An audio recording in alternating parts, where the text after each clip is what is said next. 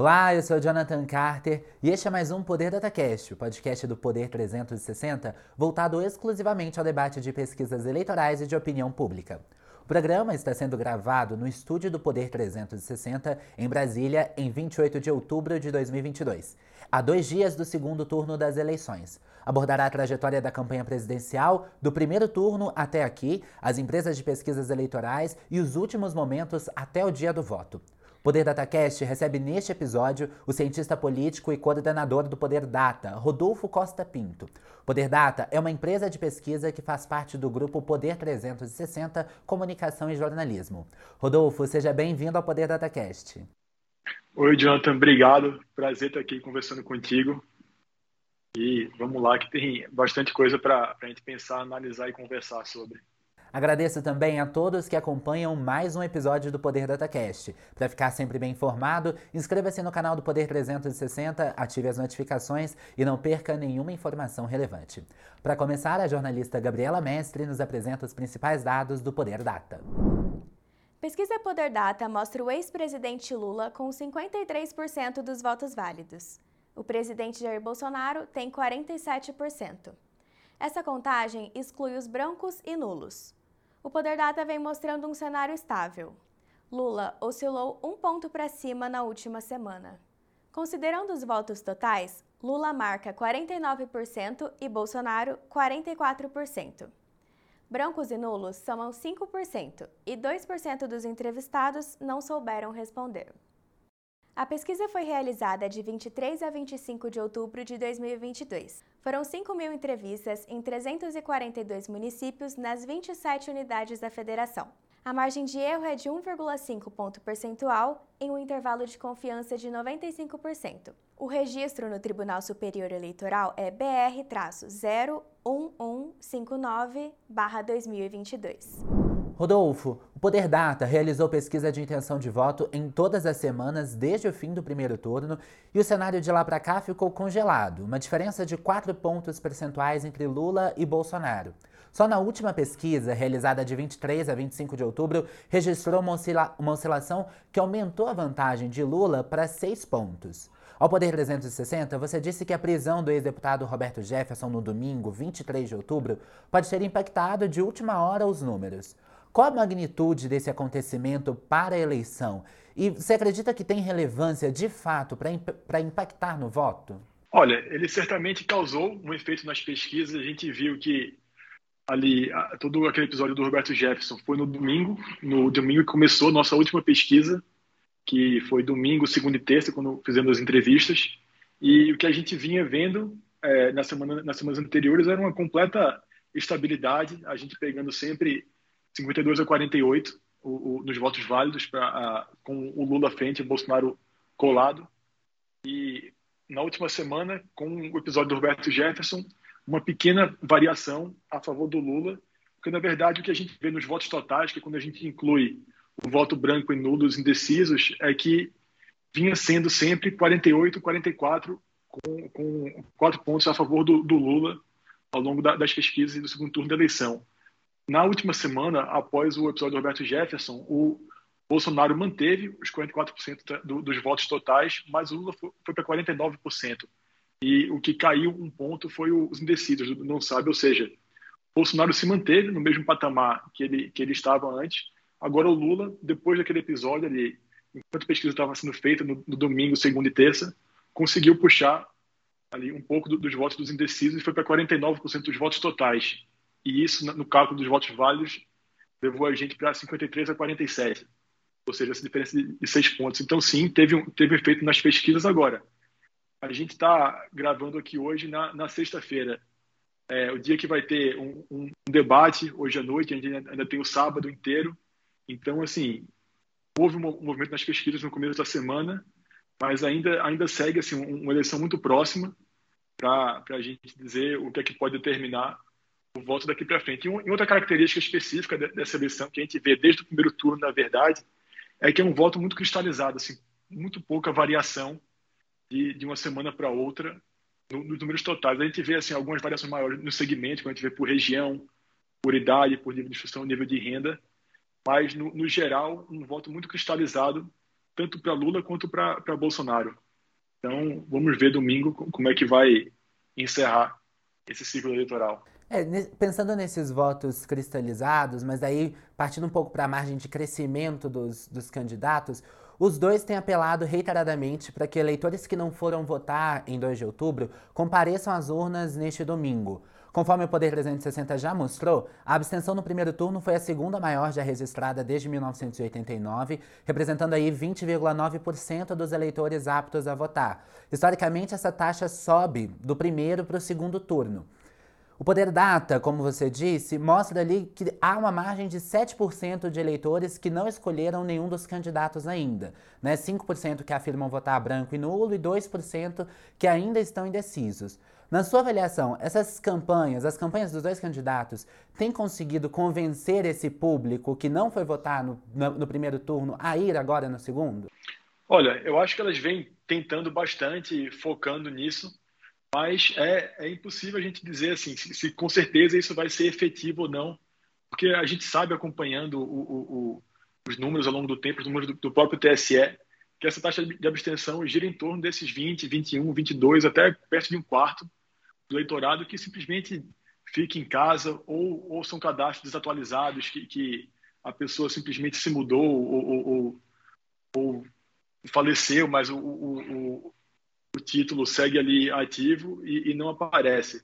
Inclusive, teve um, um estudo do, do Tiago Malho, no Poder 360, muito interessante, justamente sobre, sobre essa questão da abstenção, e que colocava que, mesmo se a taxa de abstenção chegasse no, no máximo, isso ainda não seria suficiente para o presidente Bolsonaro passar o presidente Lula na, na, intenção de voto. Então, ele não só teria que a, a abstenção aumentar, o que sim favorece, tende a favorecer um pouco o Bolsonaro, mas ele precisa também convencer, convencer algumas pessoas que votaram em Lula no primeiro turno a votar em, em Bolsonaro no segundo.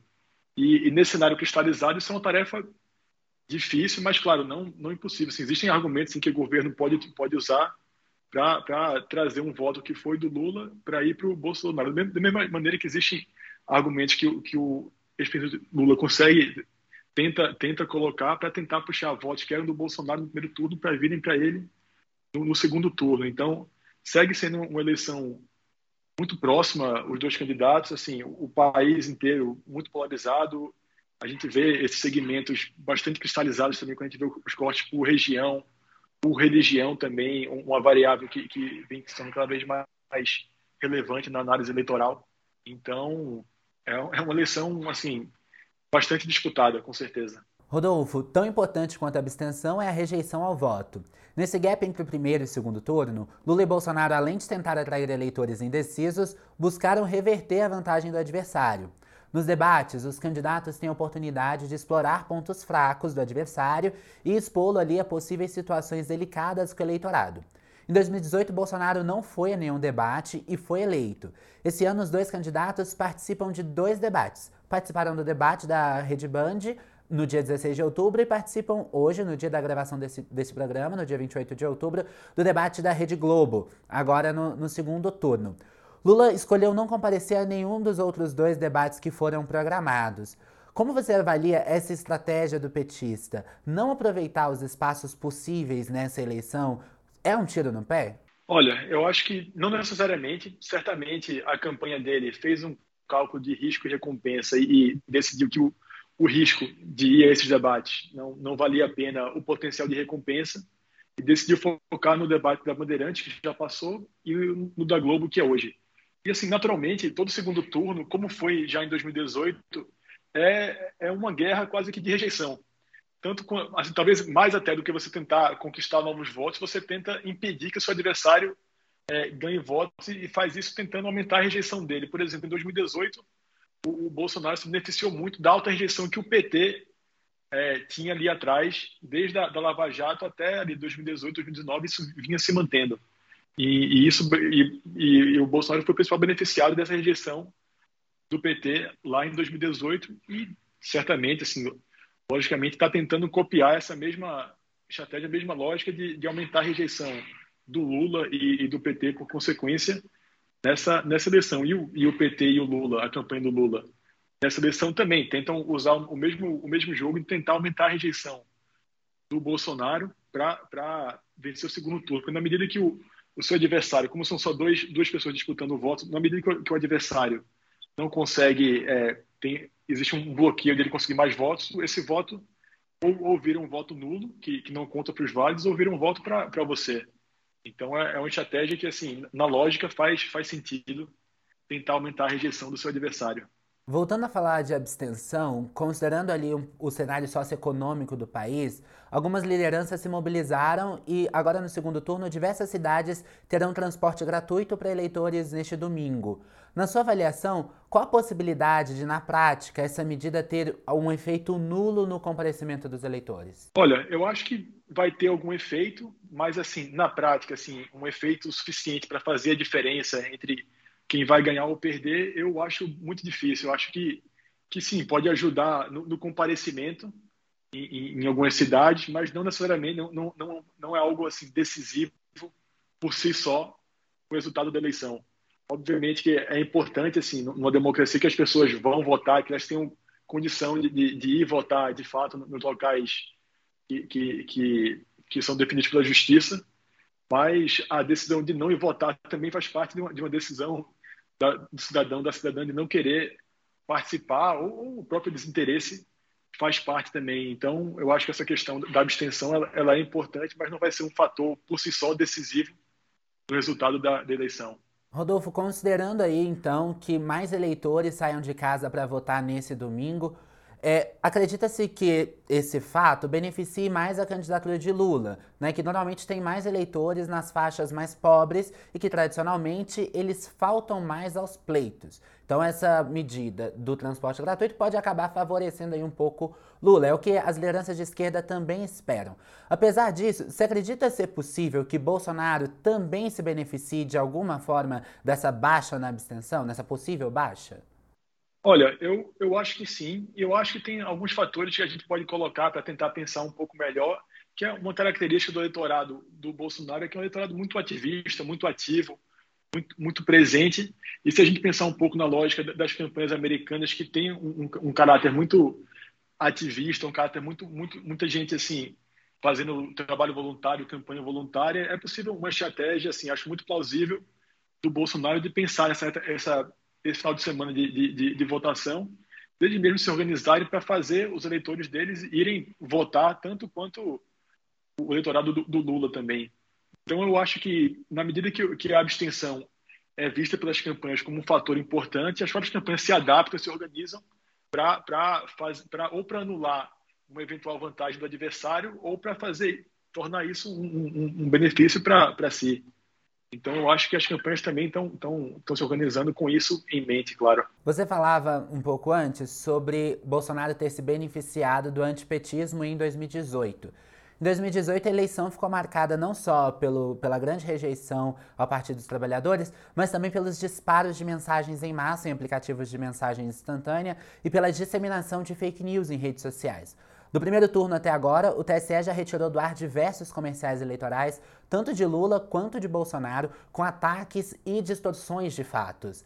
Na sua opinião, a Justiça Eleitoral se mostrou mais preparada para regular esse fenômeno nas campanhas? Olha, talvez sim, mas talvez assim, acho que o, adjetivo melhor não seria nem mais preparada, mas definitivamente mais ativa, mais, mais assim, buscando ser, ser um pouco mais ativa nesse, nesse ambiente das redes sociais e tentando bloquear as fake news. Eu acho que existe toda uma discussão a ser feita em, em qual o papel da justiça eleitoral nessa regulação, nessa moderação do, do, das eleições, mas certamente foi um papel muito mais ativo do que foi em 2018, quando aparentemente, assim, eu não sou especialista em, em direito, nem em direito eleitoral, mas me pareceu, como observador, como cidadão, que era, era um papel um pouco mais passivo no sentido de esperar ser assinado pelas campanhas, pelas candidaturas, para poder tomar alguma atitude. Enquanto o que eu vejo hoje é, é o TSE, a Justiça Eleitoral, já sendo mais proativo no sentido de, na hora de identificar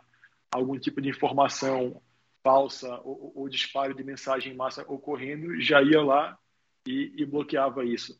E outra, e outra, e assim, e novamente, as campanhas também observam e se adaptam a todo esse clima informacional e buscam usar isso para sua vantagem também. Então, isso sempre vai fazer parte de como, como as campanhas eleitorais são, são feitas no Brasil e, e fora do Brasil também. Voltando ao universo das pesquisas, mas ainda falando um pouco sobre justiça eleitoral, Logo após o primeiro turno, as empresas de pesquisas foram muito criticadas pelas discrepâncias entre as projeções feitas e a apuração final para presidente e governadores. Poder Data foi uma das empresas que acertou o cenário de votos para o ex-presidente Lula. Na sua avaliação, quais fatores interferiram na capacidade dessas empresas de aferir as intenções de voto?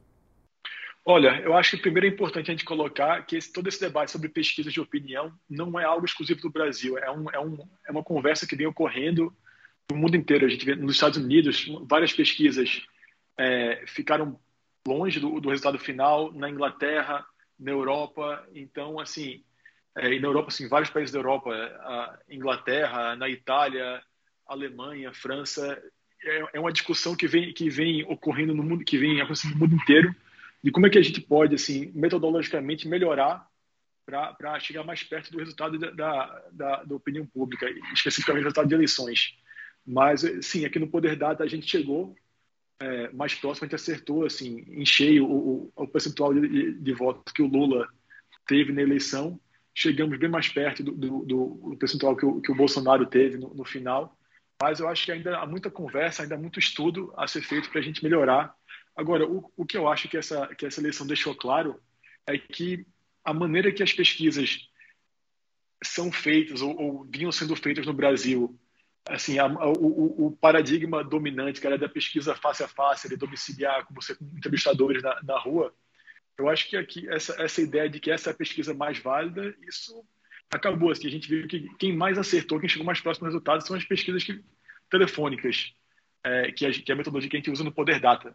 Então, eu acho que a gente precisa, assim, como, como um mercado de pesquisa, como pessoas que são interessadas em opinião pública, aí jornalismo, pesquisa, é, é, todo mundo sentar e entender, acho que não só metodologicamente como, é, como, como a gente pode fazer para melhorar, onde foi que a gente acertou, onde foi que a gente errou, para evoluir, mas também como comunicar melhor esses resultados, como é que a gente, como é que a imprensa pode ir um pouco mais a fundo e, e, melhorar a maneira que ela comunica o que é uma pesquisa, qual a importância, qual o significado daquele dado da pesquisa para a sociedade como um todo. Porque acho que uma, uma, coisa que é importante sempre pontuar é que a, a, pesquisa ela não é uma ferramenta de previsão, ela é muito mais uma ferramenta de compreensão e de análise do que você usar a pesquisa somente para achar que vai saber qual é o resultado da eleição daqui a dois, três, quatro, cinco dias, uma semana, duas semanas. Então, a, ferramenta, a, a pesquisa é uma ferramenta que permite à sociedade se entender, enquanto sociedade permite cada um, cada um de nós assim sair um pouco da nossa bolha e entender como é que as outras bolhas de, de cada pessoa se comportam também.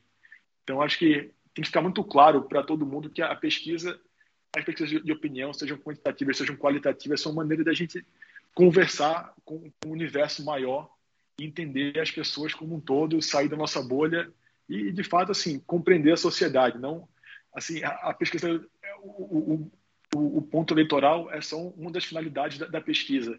E, e, não é nem prever a eleição, é muito mais explicar o que está acontecendo ao longo da, das eleições. E aí, e, e, nesse sentido, eu acho assim, extremamente importante, de novo, pontuar a questão de que não existe só, só uma metodologia correta, não, não é só pesquisa face a face, como, que é o que vinha sendo repetido por anos e anos, e que agora ficou claro que, que a pesquisa face a face ela é é só um tipo de metodologia, pesquisa telefônica também é, é tão válida quanto face a face e, e traz resultados similares.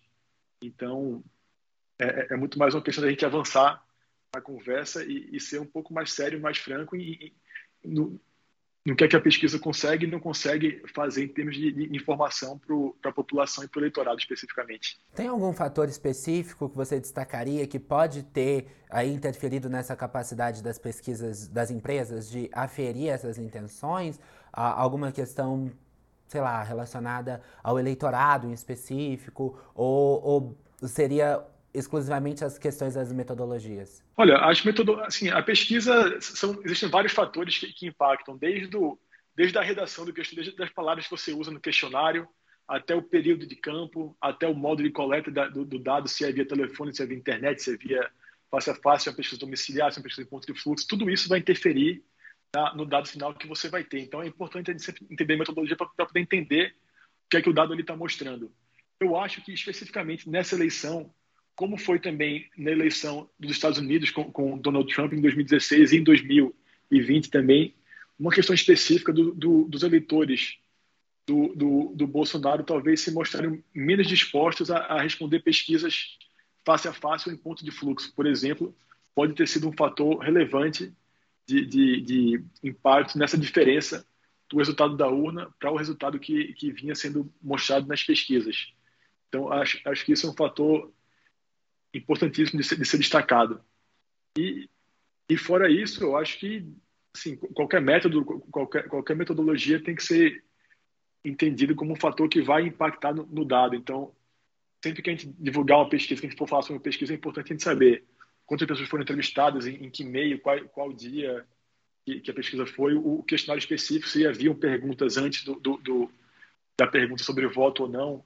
Então, tudo isso vai impactar em como é que esse dado é interpretado e, analisado também. Rodolfo, desde o início das campanhas, há uma incógnita sobre Bolsonaro reconhecer ou não o resultado das urnas em uma eventual derrota. Na última semana, a campanha de Bolsonaro subiu o tom e voltou a questionar a atuação do TSE, apontando para uma possível manipulação do eleitorado usando aí a apuração que eles fizeram sobre a quantidade de inserções em rádios na região Nordeste.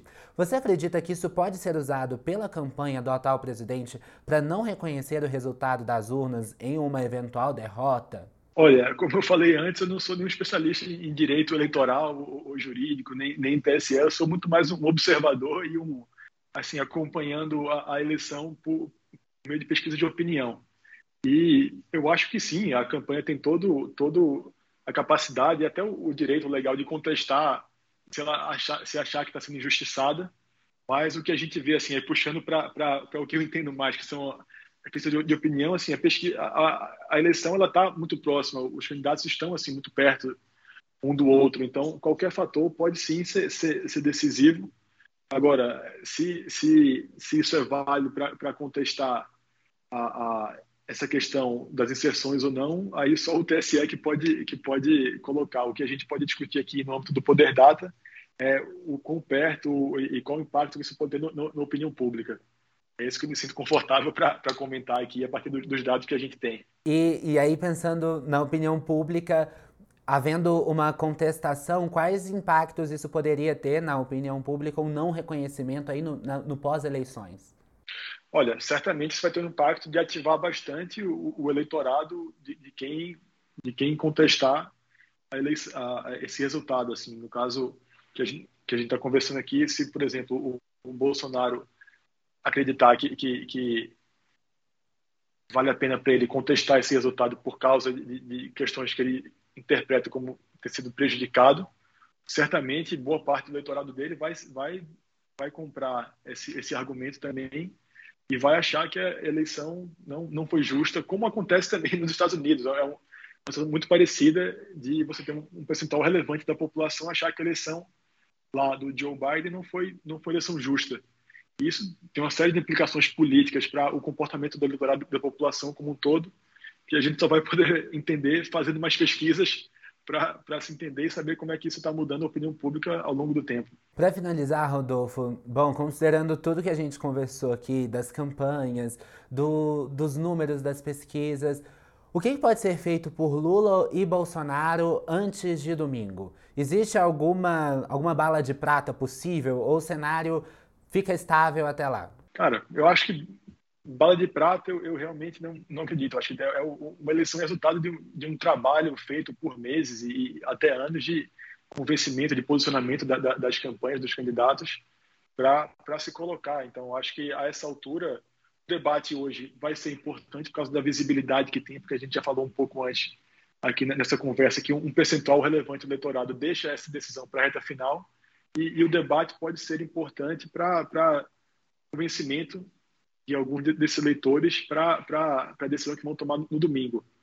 Mas uma bala de prata eu acho difícil. Eu acho que, que a gente pode ter algumas variações muito na margem, mas o cenário é esse. Assim, a eleição está muito próxima.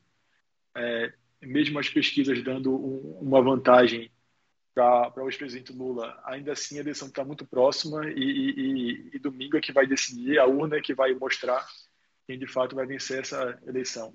Chega ao fim mais uma edição do Poder DataCast. Obrigado, Rodolfo Costa Pinto, pela presença. Obrigado, Jonathan. Até a próxima. O conteúdo do Poder Data não acaba aqui. Acompanhe reportagens sobre os levantamentos a cada 15 dias no jornal digital Poder 360. Não se esqueça de se inscrever no canal e ativar as notificações, assim você não perde nenhuma informação relevante. Obrigado a você que nos escutou e nos acompanhou em mais um episódio. Até a próxima!